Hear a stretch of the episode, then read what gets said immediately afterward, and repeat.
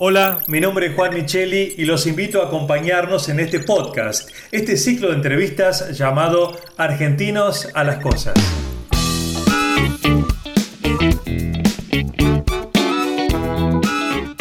Argentinos a las Cosas es un espacio de reflexión para pensar los desafíos que enfrentamos como sociedad y así poder construir un país sustentable para todos en este siglo XXI. Esta es la propuesta de Argencom, la Asociación de Empresas Líderes de la Argentina del Conocimiento.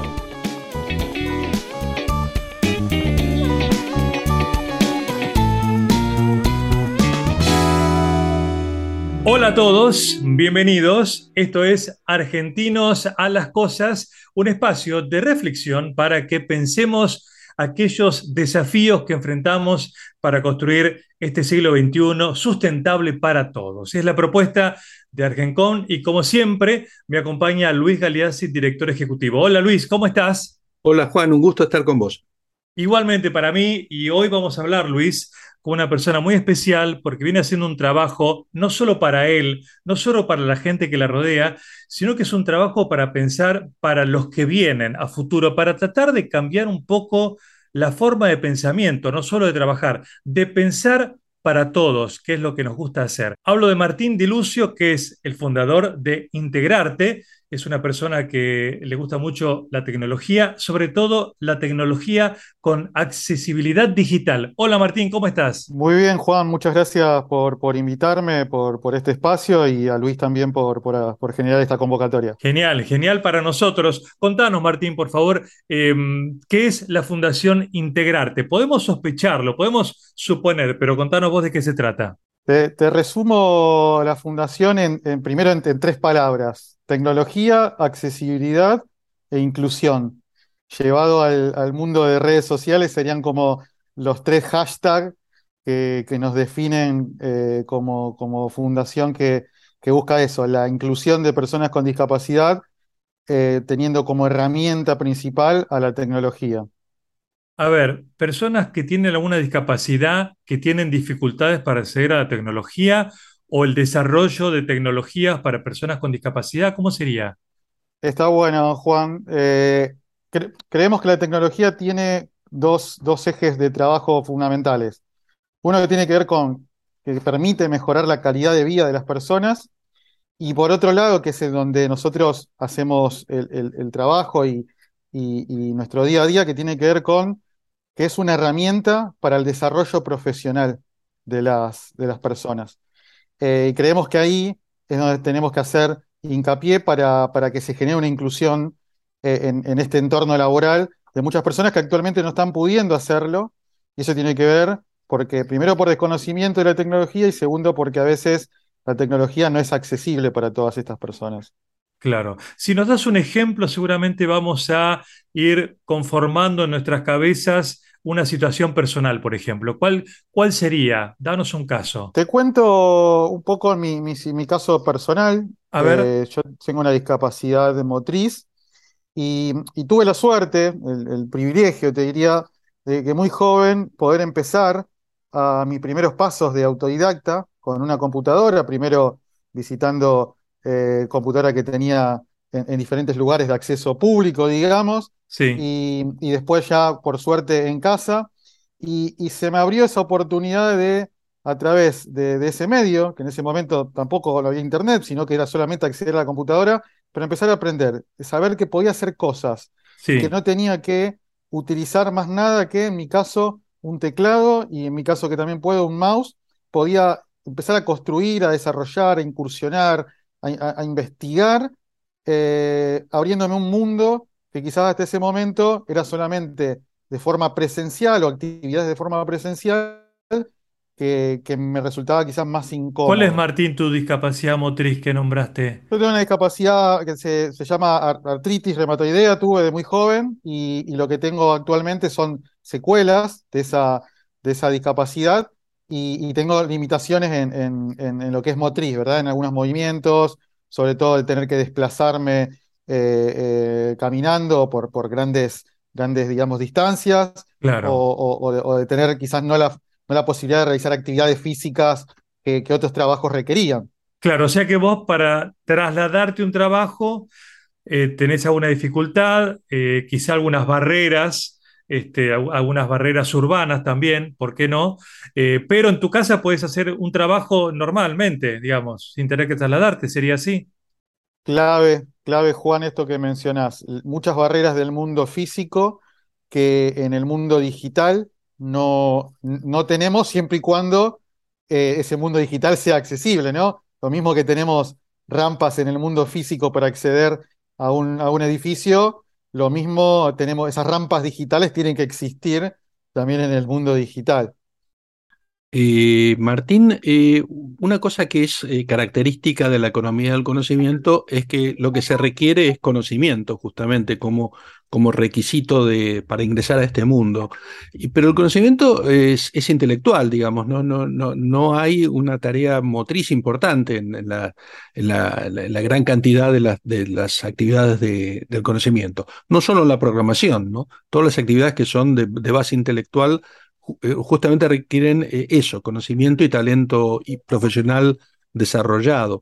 Ahora, el, punto es llegar a ese nivel de conocimiento. ¿Cómo, ves vos las barreras que hay en la formación de los profesionales que tienen alguna discapacidad respecto de las oportunidades de la economía del conocimiento?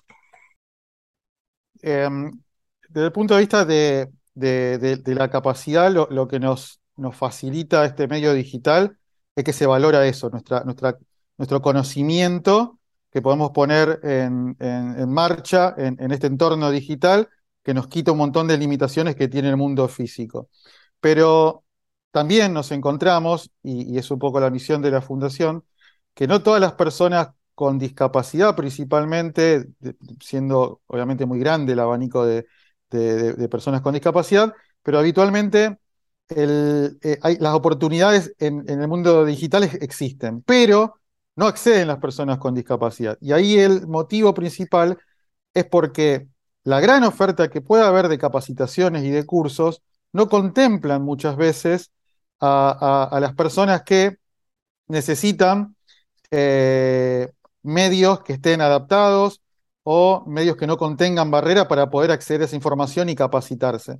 Nosotros decimos que la oportunidad es grande y se tiene que juntar con la capacidad, pero esa capacidad no está dada por muchos factores y principalmente son las barreras digitales que no permiten a las personas poder involucrarse en trabajos o, en una carrera, digamos, en el entorno laboral.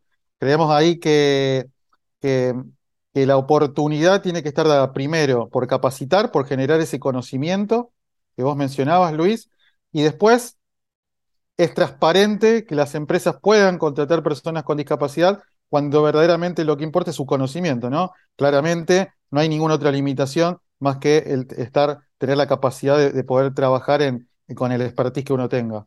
Claro. Martín, estas entrevistas de Argencon son geniales porque nos hacen pensar en temas totalmente nuevos. Y me viene a la cabeza con lo que vos contás la imagen de Stephen, Stephen Hawking, este físico, este eh, astrofísico inglés, nada menos que el hombre que desarrolló la teoría del Big Bang, y que estaba en una silla de ruedas, claramente tratando de superar barreras físicas, y su mente fue más allá que la de muchísimos de nosotros, fue hacia el infinito. ¿no? Entonces, creo que el, caso de él, como él debe haber tantos, este, que a lo mejor están con alguna discapacidad, pero que por, por no superar esas rampas digitales, están limitados ¿Qué, se podría hacer para que ustedes tengan más posibilidades? Claro, el, ejemplo de, que, mencionás, creo que ahí está la tecnología puesta a la mejora de la calidad de vida y también para el desarrollo profesional, ¿no? que, tuvo eh, que ver mucho con que esas herramientas que él utilizaba sirvieron para comunicarse y desarrollar sus teorías y demás.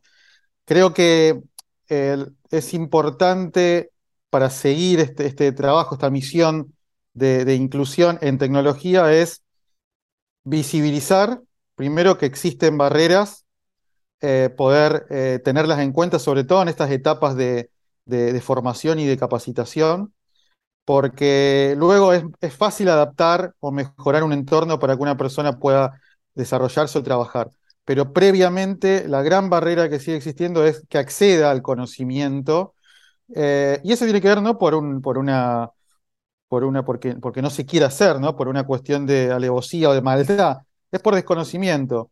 Y, y hay que ser muy claros en que no solamente las personas con discapacidad se benefician de acceder a una formación o una capacitación sin ninguna barrera. Tenemos que entender que todos aprendemos de diferentes maneras. Algunas personas pueden aprender más eh, leyendo un texto, personas escuchando un audio, personas viendo un video, otras personas haciendo en práctica una tarea, un ejercicio. Creemos que todas esas son herramientas que permiten a la diversidad de personas adquirir conocimiento. Y sucede que no todas las plataformas digitales de formación están, ofrecen esas características, eh, y ahí es un poco lo que nosotros empezamos a tener en cuenta. No desde una plataforma eh, súper tecnológica desarrollada, sino de entender, tener en cuenta esos detalles, desde el trato a las personas y, y de valorar esta diversidad de que cada uno aprende de diferentes maneras. Sí. Ahora, hoy como nunca antes, una persona puede trabajar desde Buenos Aires para una empresa en Suiza o Hong Kong y nunca conocer a su empleador. Es decir, que el home office, el teletrabajo existe. Sin embargo, por lo que vos contás, parece que no alcanza. ¿Qué falta? Em, es, una, una, buena pregunta. Creo que em, los espacios de trabajo no están del todo adaptados aún, hay mucho desafío, pero por suerte hay mucho trabajo que se está realizando por parte de las empresas. Puedo, hablar de, empresas de, Argentina que sabemos que están trabajando para esa inclusión, y aunque sea remoto el trabajo, que ya mejora notablemente el acceso de un montón de personas que de otra manera no podrían acceder al trabajo, primero por una cuestión de barreras y otro porque todavía hay ciertos sesgos ¿no? hacia, hacia las personas con discapacidad por suerte la tecnología, como decía Luis, la capacidad o el conocimiento es lo que nos hace eh, eh, aptos para un trabajo solamente. Pero todavía hay herramientas que usamos en nuestro día a día de trabajo que no son accesibles. Si querés, te, puedo contar un, breve ejemplo. Sí, sí. Eh, quizás utilizamos una herramienta como un calendario online para, para que en el día a día agendar cuestiones o reuniones de trabajo o alguna plataforma de comunicación interna que utilice la empresa, o un software propio interno que tenga la empresa, que quizás no está adaptado para que una persona ciega lo utilice, o quizás una persona sorda en una reunión de Google Meet o de Zoom, al no poder eh, eh, escuchar y no, no contar con una interpretación de lengua de señas o un subtitulado, todavía encuentra barreras, por más que estemos en un mundo digital que evita un montón de barreras. Entonces, todavía hay, creemos que, un trabajo por parte de los entornos para adaptarse y también una misión que es formar y permitir que lleguen más personas a poder aplicar a puestos calificados de trabajo. Mm. Martín, te hago una consulta que más de una vez escuché en algunas empresas socias de Argencom, que han destacado la capacidad en particular de los no videntes eh, para las tareas de programación. Porque me comentaron, y quiero de alguna forma corroborarlo con vos, que el, no vidente tiene que desarrollar un, pensamiento lógico muy, muy estructurado eh, para, para, ubicarse en el mundo, en el espacio, eh, y eso es muy aplicable, muy, muy este, positivo para lo que es el, trabajo de eh, informático, de un programador que básicamente tiene que ordenar un conjunto de instrucciones. ¿Hay alguna vinculación entre las habilidades que desarrollan eh, algunas de las discapacidades con algunos empleos? Yo creo que mm, conozco, tenemos nosotros en los cursos de la fundación, participan muchas personas con discapacidad visual, personas ciegas, que, hacen sus primeros pasos, y también lo importante ahí es nuestros mentores o algunos de los mentores que, que da los cursos de programación también son personas ciegas, entonces ahí se aporta esa, transferir ese conocimiento y cómo fue la experiencia de uno hacia el otro. Creo que en el punto de vista del desarrollador, em, y sin entrar en cuestiones técnicas, una ventaja que, que, se puede tener es que mejora, y esto es una, una apreciación personal, mejora mucho la calidad del código, para quien nos está escuchando desde el punto de vista más técnico. ¿Por qué? Porque estamos en un mundo donde está muy hecho a lo visual.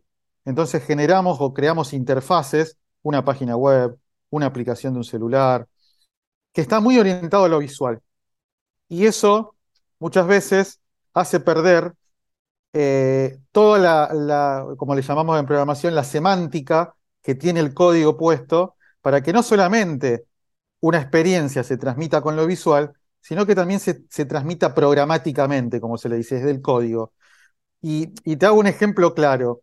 Nosotros como desarrolladores tenemos que transmitir lo mismo que, que, que uno podría ver en una pantalla en el código. Y el ejemplo claro es, cuando yo hablo por teléfono con alguien y estoy contando algo estoy viendo en una página web, por ejemplo, le digo, estoy viendo que hay un encabezado, estoy viendo que hay un botón, que está deshabilitado, estoy viendo que hay un enlace, estoy viendo que hay un, una casilla de selección que está marcada.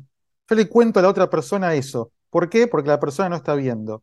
Bueno, nosotros como desarrolladores, y en especial creo que los desarrolladores que tienen una discapacidad visual tienen mucho más en cuenta eso, todos lo deberíamos tener en cuenta, pero digo, tienen esa ventaja de, tenerlo mucho más en su día a día, transmiten todo eso que yo te estoy contando en el código, en ese código semántico. Entonces, creo que ese, código semántico mejora notablemente la calidad. Entonces, yendo un poco a lo que me preguntan, Luis, yo creo que hay, hay, hay ventajas, hay desventajas que ponen las tecnologías también, pero eso que es como cualquiera de todos nosotros. Quizás podemos ser buenos haciendo experiencias de un tipo, diseñando, otros programando. Creo que, que todos podemos tener ventajas o desventajas eh, y algunas se visibilizan más. Y de ahí el valor de la diversidad que vos planteas, ¿no? El poder, poder eh, armonizar los aportes de cada quien dentro de un equipo, ¿no? Claramente, claramente. Viendo la perspectiva del otro, mejora notablemente lo que, lo que hace uno que está sesgado, sesgado por, por desconocimiento, de vuelta repito, no por, no por maldad, ¿no? Eh, todo esto tiene que ver con eso, con visibilizar, poder mostrar las capacidades, las habilidades que todos tenemos de una u otra manera. Eh, obviamente, Martín, que tenemos muchas preguntas más, pero creo que lo mejor va a ser que nos cuente finalmente cómo ayuda tu fundación y aquellas personas interesadas tendrán ahí más información. Es decir, por ejemplo, ustedes eh, son una bolsa de trabajo, dan cursos, informan, conectan gente con empresas.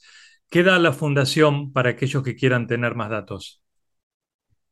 Bien, eh, la fundación, te, cuento muy rápido em, cómo, cómo, comenzamos, pero muy rápidamente, con, esta, con este deseo de transmitir la experiencia que teníamos nosotros. Empezando, bueno, mi caso personal, que la tecnología me abrió un montón de puertas desde lo laboral. Dije, bueno, me encantaría que esto, que esta oportunidad la puedan tener más personas. Entonces ahí empezamos a, armar eh, y a tener en cuenta que por qué otras personas con discapacidad no se estaban involucrando en tecnología. Y ahí encontramos que porque había muchas barreras, barreras de, capacitación, de las plataformas de capacitación, las formas de dictado y demás. Entonces dijimos, bueno, empecemos muy a poquito, cuando empezamos en el año 2019, 2018, 2019, a, a abrir un curso donde el mentor o el profesor o el instructor sea una persona con discapacidad porque creemos que va a conocer verdaderamente y eh, va a poder transmitir lo que, lo, que, lo que vivió y lo que vive en su día a día. Y abramos cursos que prioricen la participación de personas con discapacidad para incentivar, pero obviamente que no cerrarlo, están abiertos a toda la comunidad, pero queremos motivar e incentivar. Entonces, comenzamos primero con algunos cursos de programación, eh, hablando con comunidades amigas en Internet, empezamos a contactarnos con, otros, con otras personas que tengan discapacidad y ya estén insertadas en el, en el, mercado laboral, en la industria. Y ahí, bueno, fuimos armando el staff de desarrolladores, de, programadores, diseñadores, y empezamos a empezar a crecer, ¿no? Nos pusimos objetivos y empezamos a, brindar becas. Brindamos becas con, con un límite de, de, cursos, 20, 25, en cursos básicos de introducción a la programación. Por nombrarte algunos cursos, Python, que es un lenguaje de programación eh, que, es, que es muy, muy accesible en cuanto a la curva de aprendizaje, pero tiene mucho potencial, otros cursos de JavaScript, HTML y demás. con esa, con ese primer objetivo de que alguien que no tenía conocimiento puede involucrarse, conocer de qué trata, tener la experiencia de un mentor que ya trabaja en el tema y ver que no es, o si no se encuentran barreras, no es difícil de, adquirir conocimientos. Y bueno, nos propusimos algunos planes de becas, 2021 brindamos 150 becas, este año nos pusimos como objetivo 200 becas.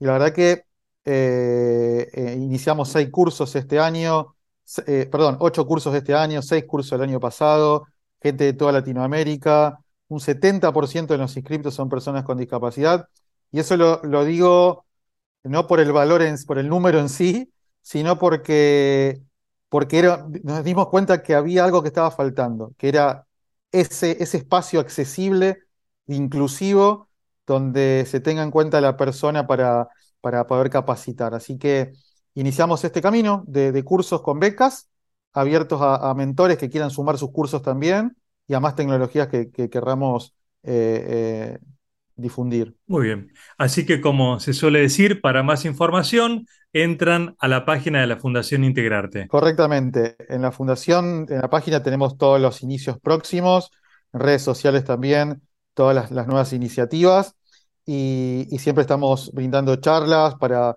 para contar de qué trata la tecnología, hablando de accesibilidad, cómo mejorar la accesibilidad en, nuestro día a día. Muy bien. Excelente, Martín. Muchas gracias. Un placer haberte conocido. ¿eh? muchísimas gracias, la verdad, por, por el espacio. A vos, Juan, Luis, por, por la invitación. Excelente, Martín, y me encanta la, tarea que están haciendo y cuenten con Argencom para todo lo que sea posible. Muchas gracias. Muy bien. Bueno, excelente, Luis. Este, otra entrevista para Argencom. Eh, estamos en contacto. Este, hasta la próxima. Juan, un gusto y nos vemos en la próxima. Muy bien. Y por supuesto, muchas gracias a ustedes por acompañarnos. Nos vemos.